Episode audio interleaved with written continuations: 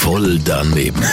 Voll daneben. Voll daneben. Voll daneben. Garantiert voll doofe Antworten bei Energy Mein Morgen. Und das machen sie bei der Fabienne Wernli. Was lernt man im Handschuhfach? Also im Handschuhfach lernt man, dass man Handschuhe muss anlegen muss, Handwäsche, also Hygiene für die Hände und so. Wie bist du jetzt drauf gekommen? Ja, weil Hand und so, Handfach halt, halt ist Hygiene und so für die Hände und so. Wo hat man dann mit dem Handschuhfach zu tun?